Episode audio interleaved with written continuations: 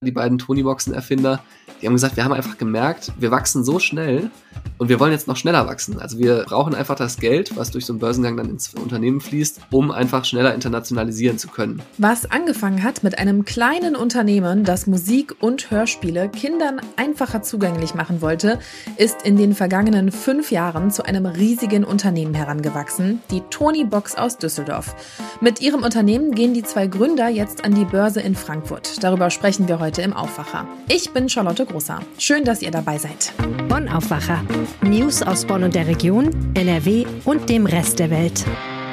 Schauen wir zunächst auf die Nachrichten aus Bonn und der Region. Zum zweiten Mal in Folge wird es keine Haribo-Kastanien-Aktion geben. Das teilte das Unternehmen am Dienstag mit.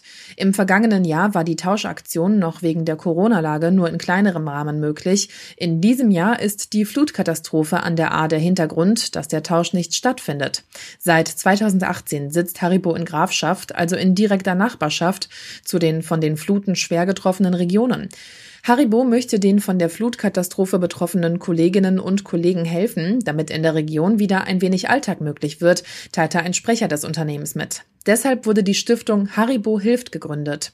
Da dieses Engagement für das Unternehmen oberste Priorität habe, habe sich Haribo dazu entschieden, sich in diesem Jahr darauf zu konzentrieren und die Kräfte für den Wiederaufbau zu bündeln.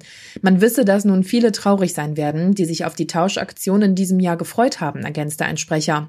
Die Kastanienaktion ist eine Tradition, die Haribo seit mehr als 80 Jahren zur Freude von Kindern und zahlreichen naschfreudigen Erwachsenen pflegt. Ein Kilo aus der Lakritz- und Weingummi-Produktionspalette wird dann gegen 10 Kilo Kastanien oder 5 Kilo Eicheln getauscht. Die Stadt Bonn will noch in diesem Jahr mit der Neugestaltung der Budapester Straße zwischen Windeck-Bunker und Pavillon beginnen. Das geht aus einer Beschlussvorlage der Verwaltung hervor, mit dem sich der Planungsausschuss an diesem Donnerstag befassen wird. Dem Ausbau dieses Abschnitts, der derzeit von wenigen Grünflächen, Bäumen und einem bescheidenen Kinderspielplatz geprägt ist, hat die Bezirksvertretung Bonn in der vergangenen Woche bereits zugestimmt. Die Planung der Landschaftsarchitekten aus Düsseldorf sieht eine Umgestaltung zur Grünfläche vor, die etwa drei Viertel des beplanten Areals einnehmen soll. Es ist eine zentrale Wiese geplant. Der alte Baumbestand soll weitgehend erhalten bleiben. Vier Bäume müssten nach Angaben der Verwaltung weichen, von denen zwei krank seien. Im Gegenzug ist das Pflanzen von 13 neuen Bäumen angedacht. Die Ecke an der Budapester Straße soll die Anmutung eines Parks bekommen, mit einem neuen Kinderspielplatz samt Kriechtunnel und Kletterlandschaft. Die Bundeswehr wird die nach der Flutkatastrophe begonnene Unterstützung in Nordrhein-Westfalen, Rheinland-Pfalz und Bayern in dieser Woche beenden. Derzeit befinden sich noch 86 Soldaten im Einsatz in den Hochwassergebieten, wie Verteidigungsministerin Annegret Kramp-Karrenbauer von der CDU am Dienstag in einem Tagesbefehl erklärte. In der Spitze waren es mehr als 2300 Männer und Frauen. Die Ministerin betonte, dass die Bundeswehr die Aufgabe zusätzlich zu laufenden Auslandseinsätzen und Bündnisverpflichtungen erfüllt erfüllt habe. Dass die Soldatinnen und Soldaten diese Mehrfachbelastung gemeistert haben, ist ein Zeichen für die Verlässlichkeit und Professionalität unserer Streitkräfte, sagte Kramp-Karrenbauer. Nach Überzeugung der rheinland-pfälzischen Ministerpräsidentin Malu Dreyer von der SPD kann die Mehrheit der Hochwasseropfer im Ahrtal ihre zerstörten Häuser am ursprünglichen Standort wieder neu aufbauen. Klar sei aber auch, dass es Gebiete gebe, wo die Gefahren so groß sind, dass auch in Zukunft kein Wiederaufbau an gleicher Stelle erfolgen sollte, sagte sie bei einer Regierungserklärung im Mainzer Landtag. Wie es mit den bei dem Starkregen im Juli zerstörten Kommunen weitergehen könnte, soll eine Zukunftskonferenz beraten, die mit Beteiligung der betroffenen Bürger am 7. September erstmals tagen werde. Nachdem die erste Phase der Katastrophenhilfe abgeschlossen sei, stünden inzwischen neue Herausforderungen im Vordergrund, erklärte die Ministerpräsidentin. So hätten viele Verantwortliche während der Sommerferien rund um die Uhr gearbeitet, um Kindern und Jugendlichen aus dem Katastrophengebiet einen Schulstart zu ermöglichen. Kommen wir jetzt zu unserem Top-Thema. Eine kleine Musikbox, die aus fast keinem Kinderzimmer mehr wegzudenken ist, das ist die Tonybox. Ein absoluter Verkaufsschlager, weil sie selbst von den Allerkleinsten schon eigenständig bedient werden kann. Ihren Anfang hatte diese Wunderbox in Düsseldorf und mein Kollege Florian Rinke hat sich mit dem Thema beschäftigt, denn die Gründer wollen jetzt an die Börse gehen und Florian, du bist jetzt bei mir im Aufwacher zu Gast. Herzlich willkommen. Hallo Charlotte. Vielleicht mal ganz kurz für alle, die sie jetzt nicht kennen, was ist denn genau die Tonybox? Ja, die Tonybox, die ist 2016 auf den Markt gekommen und ist ja heute wirklich so quasi Bestandteil fast aller Kinderzimmer in Deutschland. Das ist so ein kleiner Lautsprecherwürfel, so ganz knautschig auch und weich. Und da kann man so kleine Figuren draufstellen. Und das sind die sogenannten Tonys. Und wenn man diese Figur draufstellt, dann spielen die halt eine, ein Hörspiel ab oder spielen Musik ab und sind im Endeffekt so ein bisschen das, was früher so der Kassettenrekorder im Kinderzimmer war und den haben die halt ersetzt und ja, in die Zukunft überführt. Und warum ist die Box so erfolgreich bei Groß und Klein? Ich hatte ja eben schon mal kurz gesagt, sie ist halt super einfach zu bedienen, ne? Genau, im Grunde muss das Kind nicht mehr viel machen, als diese Figur halt einfach oben drauf stellen und dann kann man an so kleinen Öhrchen lauter und leiser drücken und wenn man die Box halt kippt oder dagegen haut, dann kann man so vorspulen, zurückspulen oder einen Titel weiterspringen. Das ist wirklich kinderleicht. Genau deswegen funktioniert es halt auch so gut, weil die Eltern sehen, es gibt kein Display beispielsweise, wo man drauf gucken muss. Es gibt kein Mikrofon, wo man reinsprechen kann oder so. Es ist einfach nur ein Würfel, wo man eine Figur draufstellt und mit der Figur kann man dann auch noch spielen. Also ja, eigentlich das perfekte Spielzeug für Kinder. Mhm. Und ähm, jetzt hattest du eben gesagt, seit 2016 gibt es die Tony-Boxen und seitdem ist es ja ein richtiger Kassenknaller geworden. Und jetzt haben sich die zwei Gründer aus Düsseldorf auch noch entschieden, an die Börse zu gehen, ne? Genau, richtig. Das hat sich so in den letzten Monaten schon angedeutet. Das heißt, im Juni gab es so die erste Meldung, dass das jetzt passieren könnte. Und genau, am Montagabend äh, wurde dann Vollzug gemeldet. Das heißt, sie haben gesagt, okay, wir haben uns jetzt mit diesem Spec, über den sie ja an die Börse gehen wollen, geeinigt und im vierten Quartal wird das Unternehmen dann wahrscheinlich, wenn es nichts mehr schief geht, an der Frankfurter Börse gelistet sein. Jetzt hast du gerade einen Spec erwähnt. Was ist das denn genau? Ja, das ist tatsächlich auch so ein bisschen kompliziert, weil ja, früher kannte man einfach nur so einen Börsengang im Finanzbereich oder zumindest ich kannte den nur. Aber äh, in den letzten Monaten ähm, hat sich so eine neue Form des Börsengangs großer Beliebtheit erfreut und das ist dieser SPAC. Also das heißt, SPAC heißt im Endeffekt Special Purpose Acquisition Company, was auch nicht viel einfacher ist.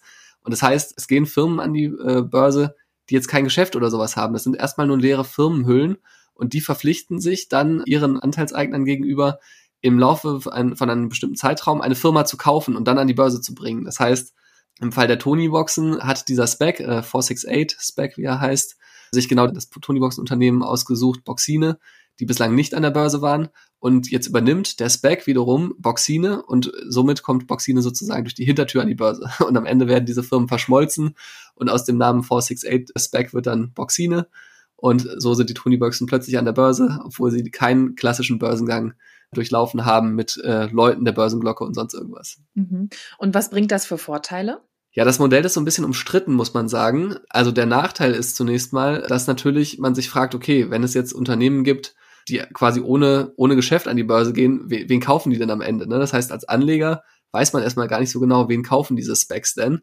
Und sind das am Ende wirklich Firmen, die auch an die Börse gehören oder sind das vielleicht Firmen mit einem etwas ja, merkwürdigen Geschäftsmodell? Also ein Beispiel, in den USA soll ja, soll ja Lilium Aviation an die Börse per Spec. Das ist ja dieses Flugtaxi-Unternehmen, was halt noch nie ein Flugtaxi richtig hat fliegen lassen. Ne? Und dann ist natürlich schon die Frage, okay, wie solide ist dieses ganze Geschäftsmodell? Der Vorteil ist wiederum für Unternehmen wie Boxine jetzt auch, die sehr starkes Wachstum haben, dass sie halt viel, viel schneller an die Börse können, als wenn sie das über einen normalen Börsengang machen würden. Und das betonen auch die Gründer oder haben auch die äh, Gründer im Gespräch mit mir betont, dass sie gesagt haben, wir sind schneller, wir können uns schneller internationalisieren und wir sind einfach auch effizienter jetzt bei dem ganzen Prozess. Und warum hatten die sich jetzt generell entschieden, dass sie an die Börse gehen möchten? Das habe ich sie auch gefragt, weil mich das auch gewundert hat. Ich hatte im letzten äh, November noch mit denen ein Interview geführt und da war noch von keinem Börsengang die Rede, der dieses Jahr anstehen sollte. Aber die Markus Stahl und Patrick Fassbender, die beiden Tony-Boxen-Erfinder, die haben gesagt, wir haben einfach gemerkt, wir wachsen so schnell und wir wollen jetzt noch schneller wachsen. Also wir brauchen einfach das Geld, was durch so einen Börsengang dann ins äh, Unternehmen fließt, um einfach schneller internationalisieren zu können. Das heißt, die Tony-Boxen gibt es seit Ende letzten Jahres auch in den USA. Das ist natürlich ein riesiger Markt den man da bearbeiten muss. Und ja, wenn man jetzt weitere Länder hinzunehmen will, dann kostet das natürlich alles erstmal auch Geld, um so einen Markt für sich zu, zu gewinnen. Man muss Figuren vorproduzieren, man muss äh, Mitarbeiter einstellen, man muss die Händler alle gewinnen. Und perspektivisch können die sich halt auch zum Beispiel vorstellen, nach China zu gehen, dass die Tony Box dann auch bald in China erhältlich ist.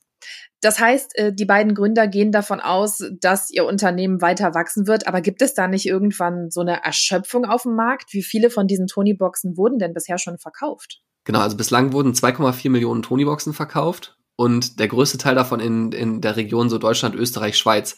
Das ist schon einfach eine riesige Zahl natürlich. Man darf aber auch nicht vergessen, es geht ja nicht nur um die Boxen, es geht ja auch um diese kleinen Figuren. Ne? Und davon gibt es inzwischen ungefähr 300 und die Frage ist halt, wie viele sind davon am Ende oder wie viele landen davon am Ende in jedem Kinderzimmer?